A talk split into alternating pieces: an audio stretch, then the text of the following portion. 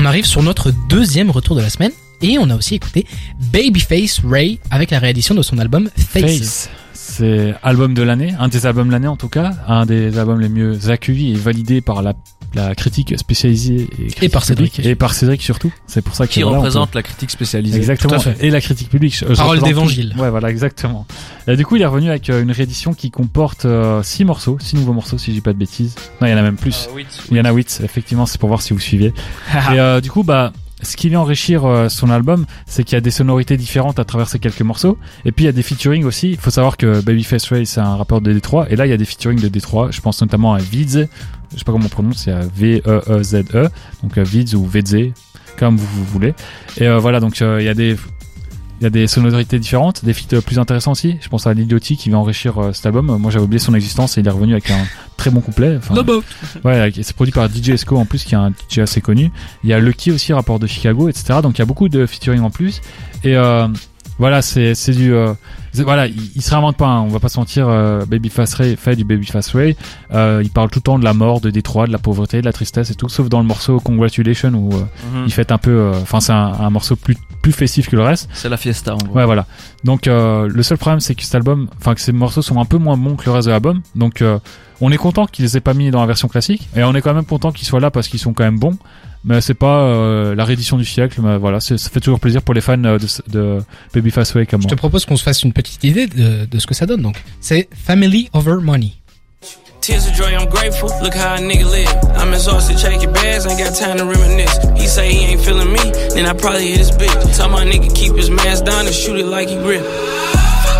We ain't doing no attempts, man. Our pussy so good, I had to pay rent. Hope you know that shit around for real. We ain't playing rich. Half a milli for a townhouse is why I'm staying in.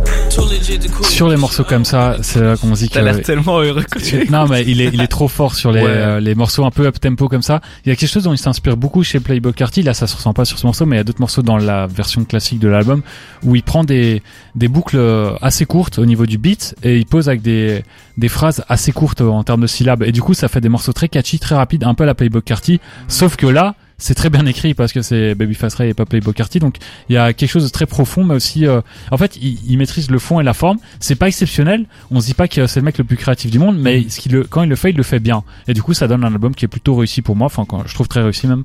Et euh, la réédition euh, elle est un peu dans la continuité de l'album sans être exceptionnelle non plus. J'ai j'ai écouté l'album en entier quand tu nous en avais parlé dans une découverte de la semaine. C'était il y a quelques semaines. Et euh, je trouvais ça vachement efficace. J'étais surpris d'un artiste qui ait autant de succès et dont j'avais jamais entendu parler avant. Je t'avoue que j'ai l'impression qu'il est un peu sorti de nulle part, même si fait il a vraiment percé il y a Ouais. plus d'un an avec une mixtape et ça. euh, là c'est la continuité avec cet album mais c'est de la continuité de ça mixtape c'est à dire c'est tout aussi qualitatif et sauf qu'il se fait un peu mieux euh, entendre euh, via Oui. la grande scène notamment avec son feat avec Future quoi c'est ça. Et c'est des proportions énormes parce qu'il a 2 millions Ouais, d'auditeurs sur euh, Spotify. Bon, c'est les États-Unis d'accord, mais c'est quand même beaucoup. Et je trouvais ça efficace, mais euh, il y a rien qui sortait un peu du lot. Il y a de très bonnes prods. Je trouve qu'il kick, euh, c'est très efficace. Je trouve que là, voilà, les propos comme t'as dit, c'est quelque chose qu'on entend souvent dans le rap, mais il le fait bien. on parle souvent de mort Ouais. Et euh, family over money, Ouais. euh, le fait d'avoir des proches, tout ça. Mais euh, ça m'a pas transcendé non plus. J'ai eu l'impression d'en- d'entendre quelque chose que j'ai déjà entendu avant. Je sais pas si toi Dragan t'es déjà- t'es au d'ac- t'es d'accord Bah, moi, euh, moi, je connaissais c'est pas euh, avant d'arriver dans, dans l'émission ici et Mhm. Cédric fait une propagande Eh oui. acharnée avec Babyface. là les auditeurs le savent pas mais il y a des posters de Babyface partout autour de nous et il s'est fait le même tatouage que lui. eh oui Et en fait, euh, bah du coup, j'ai écouté et ouais, très très bonne surprise. Moi, j'ai j'ai pas eu l'occasion d'écouter l'album avant d'écouter la réédition, j'ai tout écouté d'un coup. Mais effectivement, je trouve que le mec, en fait, j'ai l'impression que c'est c'est des trucs que j'ai déjà entendus, c'est des sonorités très à la mode aux États-Unis en ce moment. Mais j'ai l'impression que c'était au-dessus du au-dessus du, du Ouais. lot quoi, au-dessus de la au-dessus de la masse et même dans l'écriture moi qui qui suis pas forcément un mec très très calé en anglais, je comprenais des, des trucs et je me dis putain ouais C'est assez simpliste. Ouais, bah, c'est simpliste, mais en même temps, ouais, ouais, c'est, c'est compréhensible. Et en fait, je me disais, ah ouais, le mec qui parle de ça sur des tempos là, c'est pas des trucs que j'ai l'habitude Ouais. de voir et tout. Vrai. Mais je suis très content aussi que que Détroit se se renouvelle parce que Détroit, euh, voilà, je suis un historien chiant du rap, mais euh, Détroit c'est une ville qui était très très euh, très grosse ville du rap euh, à, à l'ancienne. avec, Avec, euh, euh, D12 et Eminem Ouais, D12 et Eminem, et surtout maintenant il y avait des, je crois que c'est, je crois que c'est 19 Wonder qui qui venait de là aussi. Ah non, c'est Apollo, Apollo Brown. Ouais. Et qui avait fait un, album, euh, justement, quand on parle de Détroit, qui avait fait un album hommage à Détroit avec plein de rappeurs de Détroit qui s'appelait euh, de il y a Big Sean aussi qui vient de Détroit Détroit. Ah ouais, ouais, c'est ouais. Et du coup, en fait, c'est cool de voir aussi que, la, que, c'est- que cette ville se, se, se renouvelle pas mal. Mais euh, il y a toujours c'est cet ADN Détroit quand même Ouais, très froid et très, c'est vraiment très c'est- sale, c'est très la euh, tu Ouais, vois, ouais, euh, ouais. Que des morts.